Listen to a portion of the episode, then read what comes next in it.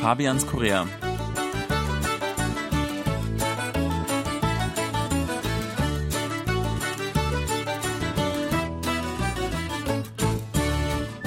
Herzlich willkommen, liebe Hörer. Es begrüßen Sie Fabian Kretschmer und Sebastian Ratzer. Hallo. Hallo. Ja, auch U-Bahn fahren will gelernt sein, denn das Solar U-Bahn-Netz bringt so einige Besonderheiten mit sich. Zum einen ist es das größte und vielleicht auch das effizienteste U-Bahn-Netz der Welt. Was man da eigentlich genau beachten muss, darüber wollen wir heute reden. Sebastian, fährst du eigentlich U-Bahn oder bist du mit dem Auto unterwegs? Äh, ich fahre weniger U-Bahn, ähm, Auto noch weniger. Am häufigsten fahre ich mit dem Bus, mhm. aber U-Bahn ja eher am Wochenende. Also wenn wir irgendwas Besonderes vorhaben, etwas weiter weg wollen, äh, wegfahren wollen, die U-Bahn ist doch sehr bequem. Ja, weiter wegfahren ist ein gutes Stichwort. Man kommt ja eigentlich mit der U-Bahn teilweise bis nach Chuncheon. Ähm, für die Leute, äh, die die Stadt nicht kennen, das ist eigentlich schon zwei Provinzen weiter quasi, ähm, die Hauptstadt. Das ist ja nicht mehr nur ein öffentlicher Nahverkehr, das ist ja fast schon so auch so ein Zwischending zu, zu richtigen Zügen. Also man kann mit der U-Bahn wirklich, wirklich weit kommen in alle Pendlerstädte, alle Vorstädte von Seoul. Und es gibt ja allein in der Innenstadt von Seoul, ich glaube, neun U-Bahn-Netze und dann nochmal mindestens äh, 20 insgesamt, die dann auch die Vorstädte verbinden. Ja, es klingt etwas kompliziert, aber letztlich, wenn man unterwegs ist, merkt man, das ist kinderleicht und äh, auch äh, Familie oder Freunde, die mich besucht hatten, die waren alle begeistert und die hatten eigentlich keine Probleme damit, haben sich sofort da zurechtgefunden. Mhm. Und äh, für die war auch die U-Bahn einfach das beste Fortbewegungsmittel. Dafür muss man auch gar kein Koreanisch können. Die meisten Ansagen sind ja auch auf Englisch. Man hält sich vor allem beim U-Bahn-Netz äh, ganz einfach an die Farben der U-Bahn-Linien und dann gibt es gar kein Problem. Ja, was ich wirklich sehr gut finde an der U-Bahn, die fährt sehr oft. Also man muss eigentlich nie länger als, ja, ich sag mal, fünf Minuten warten. Und auch egal, ob es Winter ist oder Hochsommer, es ist immer klimatisiert. Es gibt keine Verzögerung wegen Schnee oder wegen Vandalismus oder ähnlichem, was ja in Deutschland vorkommen kann. Das ist wirklich sehr zuverlässig und muss es auch sein, eben weil extreme Massen auch äh, transportiert werden. Das sind ja mehrere Millionen am Tag. Ja, und das äh, gelingt auch wirklich sehr gut. Aber natürlich kommt es doch irgendwann mal zu Betriebsstörungen. Und da ist interessant, äh, meine Frau musste das schon manchmal in Anspruch nehmen.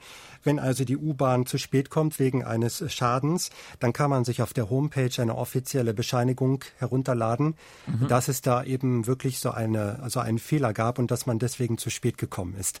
Also auch ganz wichtig für die Arbeitnehmer und die Pendler. Ja. Was ein bisschen gewöhnungsbedürftig ist äh, für jemanden, der jetzt neu in der Stadt ist, es kann wirklich sehr voll werden. Also manchmal ist es so, dass man sich wirklich äh, drängen muss und dass äh, es wirklich gar kein Vor- und gar kein Zurück gibt. Das ist vor allem morgens der Fall, wenn alle Leute pünktlich um neun ins Büro wollen.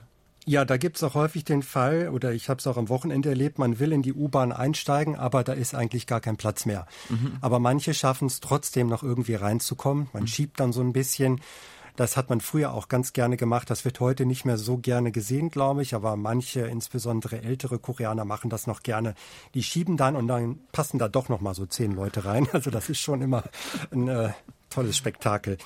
Ja, aber selbst wenn es, der Zug leer ist, dann sollte man sich nicht in jeden Platz setzen. Es gibt nämlich in jedem Waggon ganz am Ende ein eigenes kleines Abteil für äh, Senioren und seit neuestem auch Plätze für schwangere Frauen und die sind dann pink markiert. Ja, die befinden sich direkt am Eingang, meistens ein oder zwei pro Waggon und ja, während sich auf die Plätze von Senioren eigentlich niemand zu Wagen setzt, der da nicht hingehört, äh, setzen sich auf die Plätze für Schwangere durchaus auch andere Fahrgäste, die vielleicht höchstwahrscheinlich nicht schwanger sind oder Männer.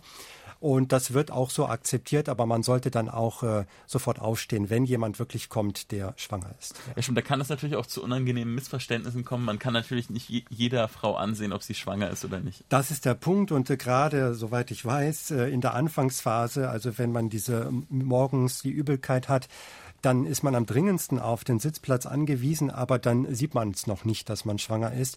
Also da sollte man deswegen den Platz eigentlich frei halten. Mhm. Und hatte ich ja gerade am Wochenende auch erlebt, dass äh, so ein Senior da äh, ein paar Frauen einen Vortrag gehalten hat, warum man diesen Platz freihalten sollte. Mhm. Lautstark. Und äh, dann war er wieder ausgestiegen und äh, die Frauen setzten sich aber trotzdem wieder auf den Platz. Also ich denke, der Senior hat im Prinzip recht, aber wenn der Platz frei ist und äh, keine Schwangere in Sicht ist, dann denke ich, kann man sich da auch mal hinsetzen. Aber ist schon komisch, weil es wirklich ganz pink ist. Also ist schon auffällig, wenn man mhm. sich da hinsetzt. Also ich als Mann würde es eher nicht machen. Ja.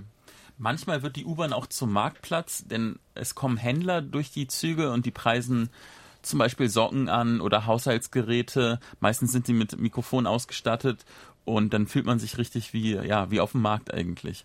Genau, und äh, es gibt auch immer welche, die was kaufen. Also ich denke, die Produkte sind eher ein bisschen überteuert und auch nicht so nützlich.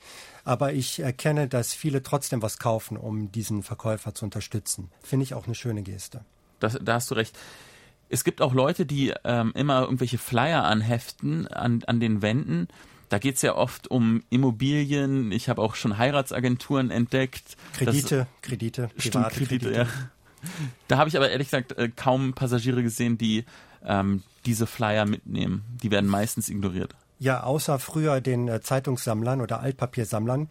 Die haben dann alle Zeitungen eingesammelt und auch diese Werbung teilweise. Mhm. Aber die sehe ich jetzt seltener, weil ja die Koreaner kaum noch Zeitung lesen in der U-Bahn, sondern alle auf dem Handy lesen können.